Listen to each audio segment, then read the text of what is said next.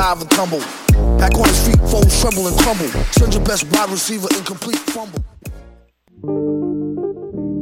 Hip Hop, c'est ta référence en matière de hip hop sur les ondes de choc.ca. Chaque semaine, entrevues, chroniques, actualités et mix thématiques te seront présentés dans une ambiance décontractée. Le meilleur du hip hop, ça se passe chaque semaine sur les ondes de choc.ca. Bonsoir ou bonjour, c'est Oxpo Puccino et vous êtes sur les ondes de choc. c'est pour ça que ça bouge comme ça. Oh. Ça.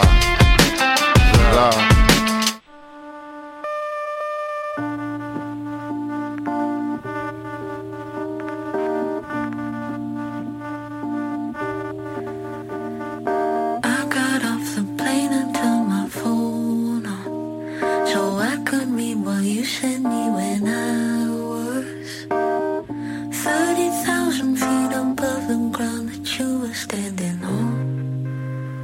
Next, I smoked a cigarette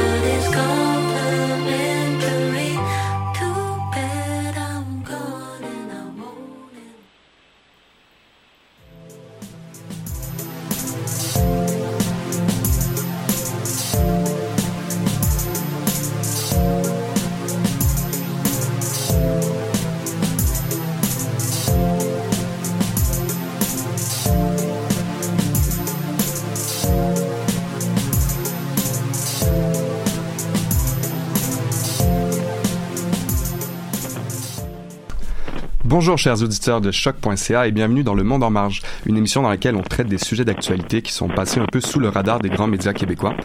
Alors aujourd'hui, on vous a préparé une émission très riche en contenu. On aura tout d'abord Hicham au téléphone qui nous parlera de géopolitique canadienne. Ensuite, Alexandra s'intéressera à la mode et à son impact sur l'environnement dans sa chronique bien-être. Bonjour Alexandra. Salut Émile. Léo aura le privilège d'avoir en entrevue euh, téléphonique le député dans la première circonscription des Français à l'étranger. Bonjour Léo. Bonjour Émile. Par la suite, Raphaël se penchera sur la question des emprisonnements arbitraires en Russie depuis les derniers mois. Bonjour Raphaël. Salut Émile. Anna nous fera son traditionnel billet d'humeur et je sens que tu bouilles déjà. Bonjour Anna. Je suis en feu. Bonjour Émile. Et enfin, Charles nous parlera sport et plus particulièrement du footballeur Cristiano Ronaldo et son bilan après une saison passée à la Juventus de Turin. Bonjour Charles. Alors, euh, on va commencer avec Hicham. En pleine période électorale, Hicham s'intéresse à la géopolitique canadienne. Euh, bonjour Hicham, comment ça va? Ça va très bien vous? Oui, ça va, merci. Alors, première question, euh, commençons par l'essentiel en fait. Quelle est aujourd'hui la place du Canada dans le monde? Alors, le Canada aujourd'hui occupe ce qu'on appelle le, le, le, terme ou le rôle de puissance moyenne. C'est-à-dire que après la deuxième guerre mondiale, les euh, pères fondateurs de la politique étrangère canadienne comprennent qu'ils ne peuvent pas euh, rester euh, isolés et que tout ce qui se passe autour d'eux finalement a une conséquence directe sur leur pays. Il développe donc ce qu'on appellera l'interventionnisme libéral dans cette idée d'inscrire le Canada comme puissance moyenne où on aurait notre mot à dire dans ce pays sans pour autant être un poids sur la scène internationale sur toutes les décisions qui se passent. Donc on s'inscrit dans euh, de participer pleinement dans les organisations internationales telles que les Nations Unies où le Canada créera d'ailleurs des casques bleus, ces fameuses missions de maintien de la paix, ou encore participer à la création de la charte de l'OTAN. Le Canada est aujourd'hui une puissance du G7 et qui est considérée comme la dixième économie mondiale avec plusieurs secteurs d'activité dans lesquels euh, ils sont euh, pionniers ou dominants, comme par exemple le secteur du blé, du sport, du sirop d'érable. Donc c'est une puissance qui a son mot à dire et qui est présente notamment euh, depuis la Seconde Guerre mondiale et qui a eu un poids et qui aujourd'hui n'est pas non plus la grande puissance militaire ou qui a une influence totale sur le monde. D'accord. Puis jusqu'à maintenant, quelle a été la politique étrangère du premier ministre euh, Justin Trudeau? Le Premier ministre Trudeau s'inscrit dans cette politique de, euh, de, de, de descendants, de successeurs justement de cet interventionnisme libéral.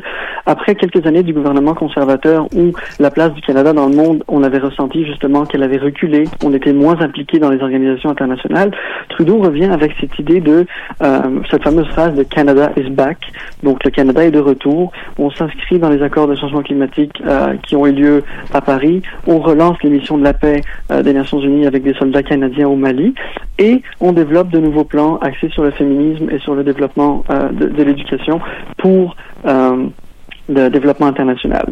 Euh, la seule difficulté qu'a peut-être rencontré le gouvernement Trudeau, c'est qu'on s'attendait peut-être pas à avoir euh, l'élection euh, de Donald Trump aux États-Unis avec une vision assez conservatrice et isolationniste, ce qui a fait en sorte qu'on a passé beaucoup de temps à devoir renégocier l'ALENA. Et donc ça a pris parce que deux tiers aujourd'hui des exportations canadiennes vont vers les États-Unis. C'était donc un dossier très important.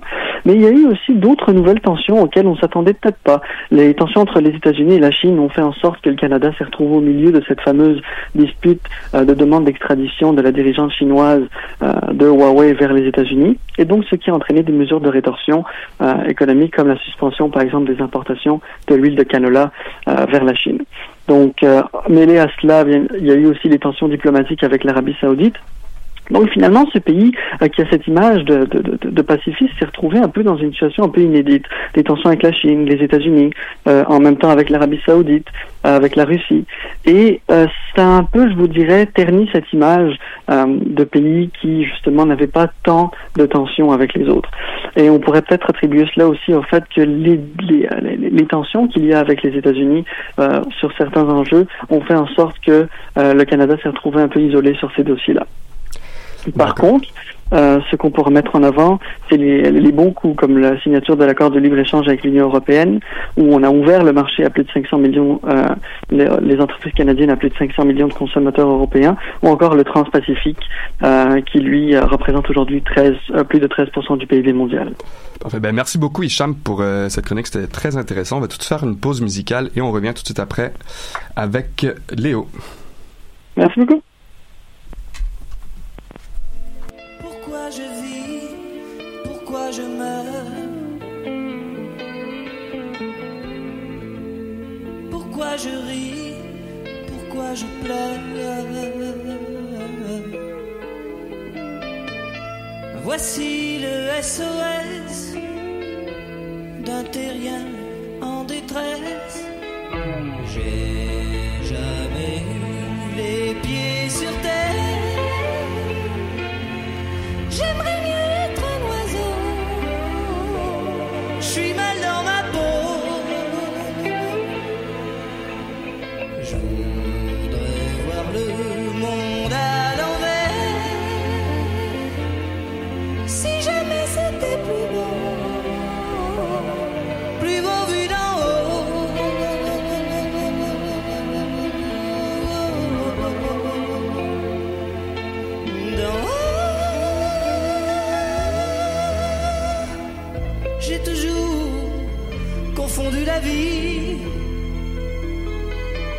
avec les bandes dessinées. J'ai comme des envies de métamorphose. Je sens quelque chose qui m'attire, qui m'attire, qui m'attire vers le haut.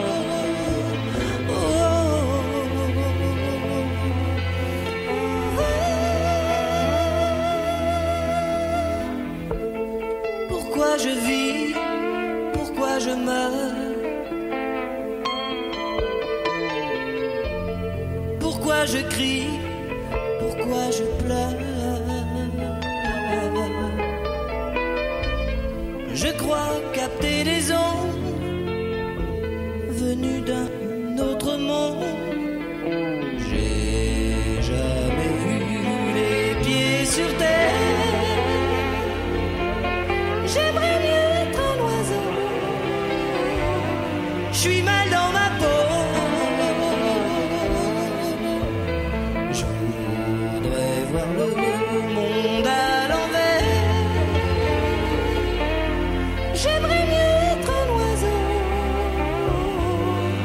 Dodo, l'enfant d'eau.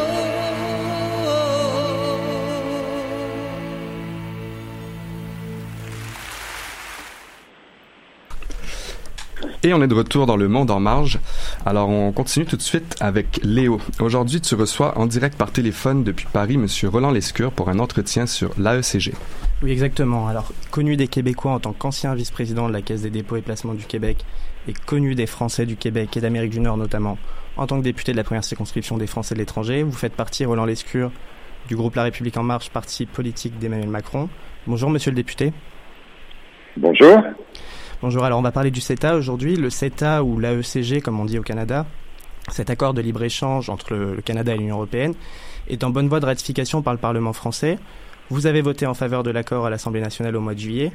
Le Canada et l'Union européenne sont des économies déjà très mondialisées. En quoi, en 2019, est-ce utile de signer des accords de libre-échange pour ces superpuissances? Alors d'abord, c'est important de savoir, évidemment, qu'on commerce déjà avec le Canada. De la même manière que la France et l'Union européenne commercent avec la Chine, avec les États-Unis, avec le Brésil, etc., etc. Donc l'enjeu de ces grands accords internationaux, c'est de faire des accords particuliers qui sortent du coup euh, de, de, des accords généraux qui sont gouvernés par l'Organisation mondiale du commerce pour les rendre meilleurs. Alors qu'est-ce que ça veut dire meilleurs? Ça veut dire qu'on négocie pendant des années, c'est l'Union européenne qui négocie pour l'Europe et c'est le Canada en accord avec les provinces qui a négocié pour le Canada, pour à la fois améliorer la fluidité des échanges dans un certain nombre de secteurs, baisser les droits de douane sur tel ou tel euh, secteur, on en reparlera sans doute, mais aussi très important, en profiter pour accompagner cette fluidité des échanges, accompagner cette baisse de, de, de droits de douane par des engagements, et notamment des engagements environnementaux ouais, qui sont au cœur des préoccupations actuelles des citoyens. Oui, c'est les préoccupations actuelles des citoyens. On a entendu Nicolas Hulot dire que cet accord était climaticide. Euh, les opposants PS euh, du Parti socialiste français disent que c'est une absurdité écologique. Est-ce qu'il y a des dispositions particulières prises par les deux partis pour s'assurer de ne pas aggraver la situation climatique euh, avec la signature de ce traité? Oui, bah d'abord, vous savez que le président Emmanuel Macron l'a dit, on ne signera pas d'accord de traité avec des pays qui ne s'engagent pas dans l'accord de Paris, qui n'ont pas ratifié, qui ne sont pas sur la voie de la réduction des gaz à effet de serre. Oui. Donc là, on est la France et le Canada engagés vers une réduction des gaz à effet de serre.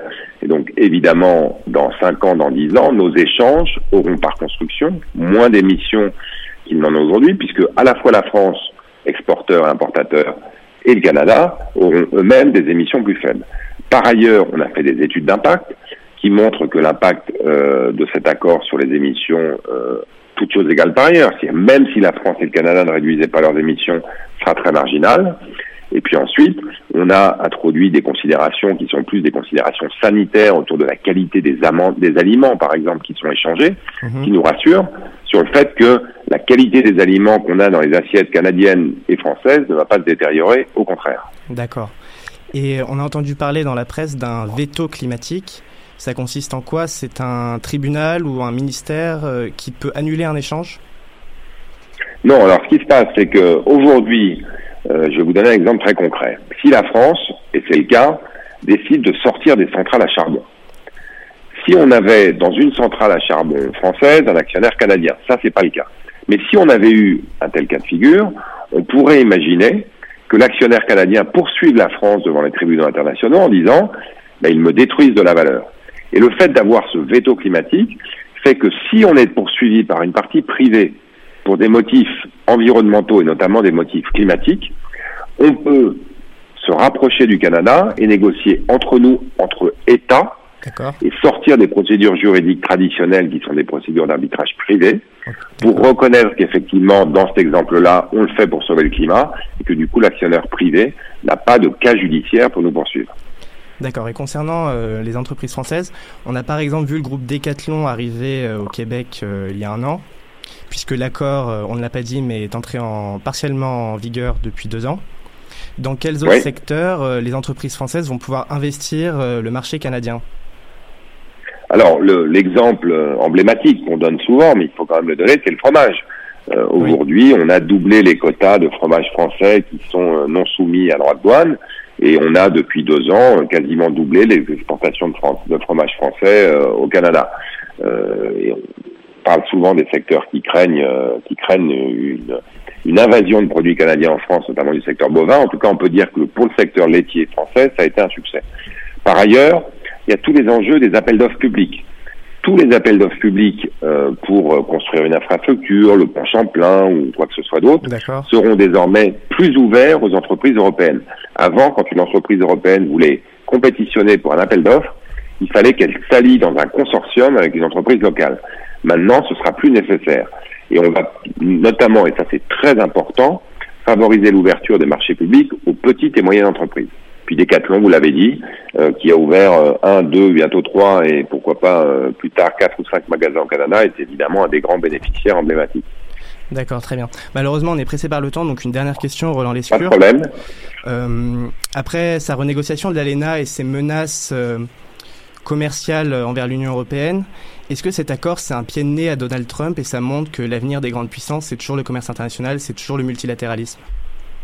Mais je pense que c'est surtout une manière de réinventer le commerce international. On le fait avec un partenaire qu'on connaît bien, avec lequel il n'y a pas de dumping social, sur lequel on s'entend bien sur l'environnement. Donc c'est une manière de montrer qu'on peut faire des accords internationaux gagnant-gagnant, à condition de les faire rentrer dans le 21e siècle et que ce soit plus le libéralisme à tout craint de ce point de vue-là, en tout cas, c'est un pied de nez au climato-sceptique, dont je pense Donald Trump fait partie, et euh, sans doute un exemple à suivre pour l'avenir. Très bien, merci beaucoup Roland Lescure d'avoir été avec nous. Bonne soirée en France. Eh bien, bonne journée à vous. Merci. Au revoir. Eh bien, merci Léo et merci Monsieur le député. Passons tout de suite à la chronique bien-être. Alors, Alexandra, à deux jours de la Grande Marche pour le climat, tu vas nous parler aujourd'hui d'un phénomène grave pour l'environnement et de solutions. Oui, donc aujourd'hui, question bien-être, je vous parle de mode. Parce que, ben oui, la mode peut avoir un côté thérapeutique. Dites-moi, qui a jamais eu les blues pendant une journée et a décidé d'aller magasiner pour se changer les idées? Hmm? Pas mal tout le monde. Et euh, là, on revient avec nos sacs remplis de vêtements qu'on a achetés sur un coup de tête et on se sent mieux pendant une heure, peut-être une coupe d'heure. Mais ça à quoi on pense rarement, c'est au coût environnemental que l'industrie de la mode a sur notre planète. Puisque vendredi, on fait la grève pour l'environnement, j'ai décidé de vous parler de ce sujet qui me tient à cœur et qui a été abordé par le journal français Le Monde. C'est vrai que ce feeling dont tu parles, je pense qu'on l'a tous déjà eu ici. Euh, le magasinage compulsif. Mais alors, dis-moi comment on fait pour continuer de magasiner en étant plus écologique. Donc, c'est sûr qu'il y a des solutions. Premièrement, l'article dont je vous parle affirme que le secteur de la mode se convertit tranquillement, mais sûrement à l'éco-responsabilité. Ce qui veut dire des vêtements durables, éthiques, de production locale et faits de coton bio, par exemple. Et ce qu'on veut dire par coton biologique, c'est qu'aucun pesticide a été utilisé pour le cultiver, ce qui permet de protéger les terres et la vie des agriculteurs. Parce que qu'est-ce qu'on apprend en regardant des études de l'OMS, l'Organisme mondial de la santé, c'est qu'on recense environ 22 000 décès par année en lien direct avec la culture du coton qui est cancérigène. Bon, heureusement, il y a la solution du coton biologique. Mais l'autre problème, selon une étude faite en France, c'est que les consommateurs et consommatrices, malgré leur désir d'acheter des vêtements produits dans le respect de l'environnement, ont de la difficulté à les trouver en boutique. Le phénomène est assez étrange si on le compare avec le marché des produits alimentaires et des cosmétiques bio qu'on retrouve partout en magasin. Côté mode, on a beaucoup moins de choix. Mais au moins au Québec, on a les Simons qui ont une grande gamme de vêtements en coton biologique. On en retrouve aussi chez Mec, mais sinon, il faut aller plus dans des petites boutiques spécialisées. Donc finalement, on voit que acheter des vêtements en coton bio, ça règle pas forcément le problème. Euh, la pollution causée par l'industrie du textile, est-ce qu'il y a d'autres solutions à ça? Oui, il y a d'autres solutions encore plus simples. On a juste à penser aux friperies qui sont super tendances. c'est ça que j'allais dire. Oui, exact. En plus, à Montréal, on a plein de choix. On a le Evabé, l'Armée du Salut, les Renaissances, les Villages des Valeurs. Il y a aussi les bazars d'église où on peut faire vraiment des merveilleuses trouvailles. Sinon, j'ai découvert récemment le Schwab Club, qui est une initiative montréalaise. En gros, tu apportes des vêtements que tu veux plus, que tu veux plus du tout et qui sont encore tendance et en parfait état et tes échanges contre d'autres articles. Ça fonctionne par abonnement, soit pour l'essayer une fois 19 dollars ou pour l'année 104 dollars et donc tu peux renouveler ta garde-robe à l'infini.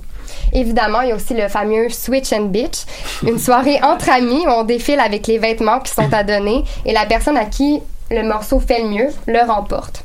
Ensuite, au lieu d'acheter plusieurs vêtements à bas prix ou en rabais que t'aimes plus ou moins, pourquoi pas acheter moins mais de meilleure qualité? Par exemple, au lieu de t'acheter quatre paires de jeans à 25 achète-toi-en une que t'aimes vraiment, qui est peut-être à 100 mais qui va durer vraiment longtemps. Sinon, mon dernier conseil, ben la prochaine fois que tu as envie d'aller sur Sainte-Catherine dépenser ta paye, reste chez toi puis écoute le documentaire de True Cost sur Netflix.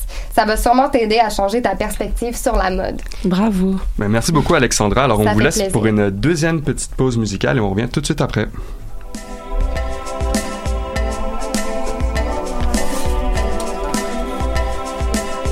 Je pense qu'on. Ok, ben on peut. euh,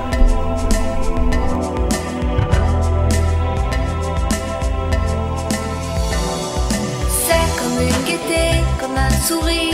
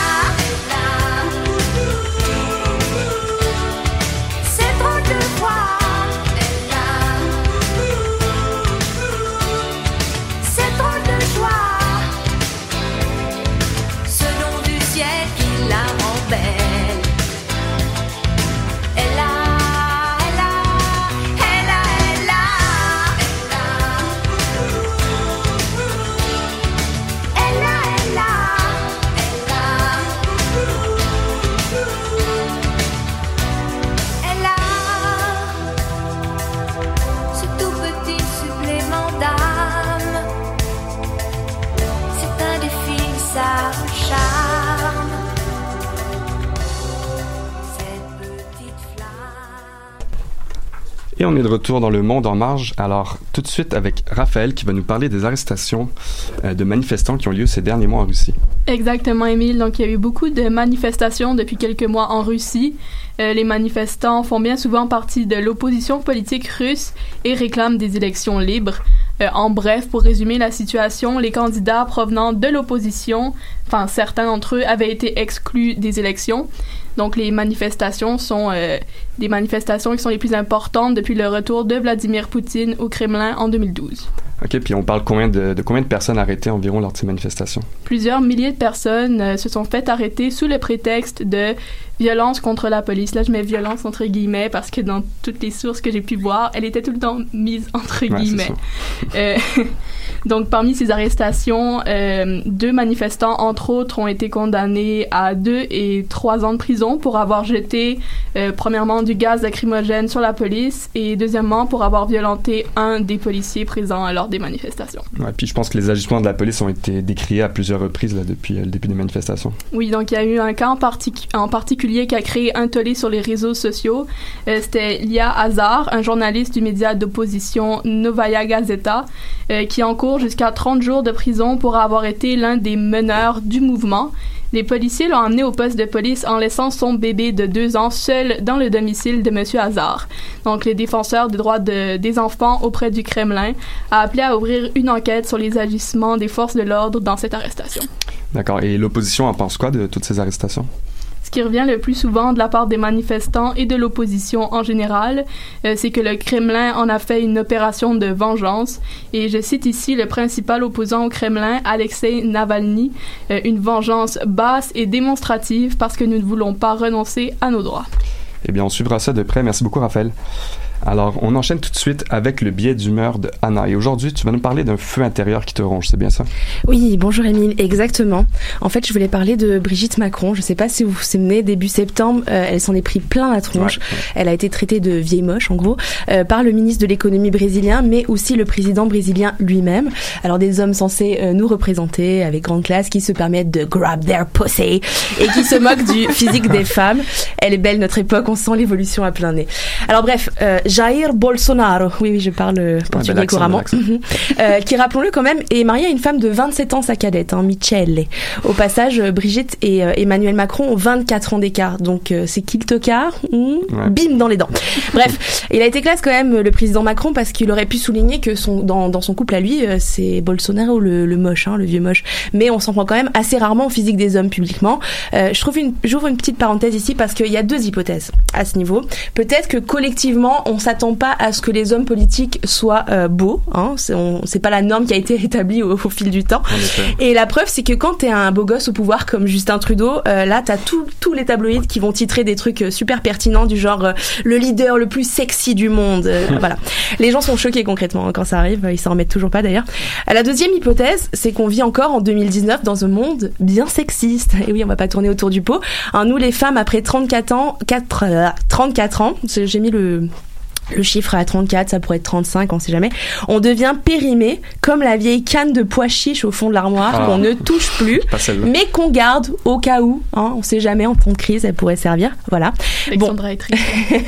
Je la vois. Bon, messieurs, vous n'êtes pas tous des goujards, rassurez-vous. On est tous et toutes responsables à différentes échelles de ce double standard. hein. Vous avez remarqué, par exemple, euh, on a intégré dans notre système de valeurs ou même de notre système de, de beauté qu'un homme qui vieillit, c'est sexy.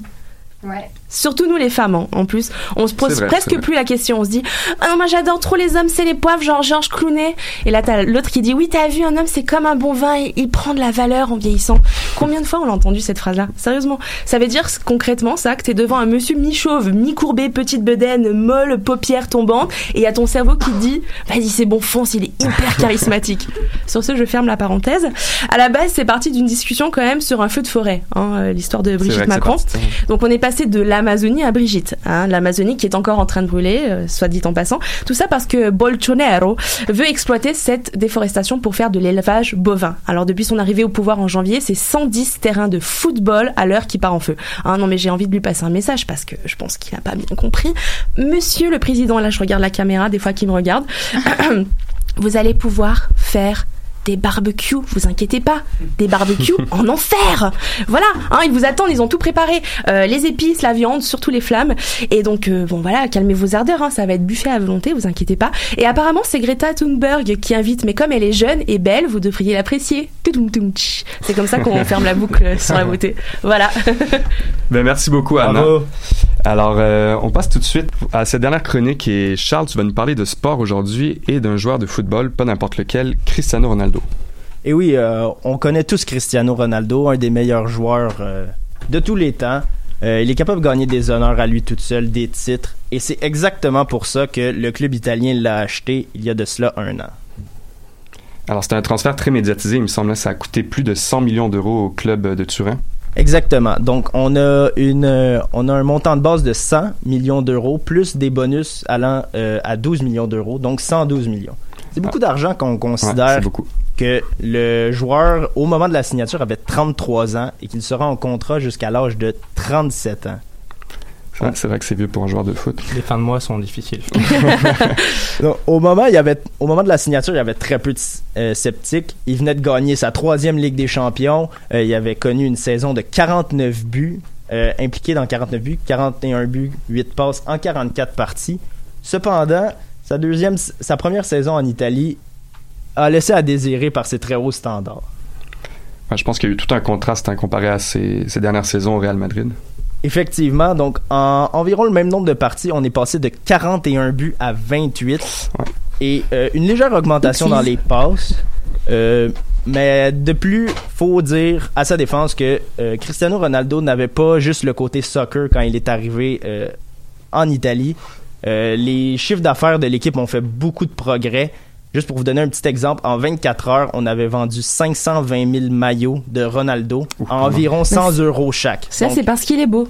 donc, je vous laisse faire les calculs, ça fait beaucoup d'argent.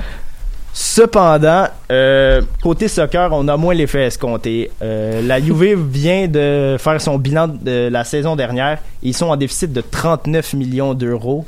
19 euh, la saison dernière et les trois années d'avant c'était un bilan positif. Bon, ben, en tout cas, on va voir. La saison vient de commencer. On verra bien, euh, on verra bien ce qu'il va faire cette année. Alors, sur ce, je vous laisse. L'émission est déjà finie. Merci à tous. Merci à l'équipe.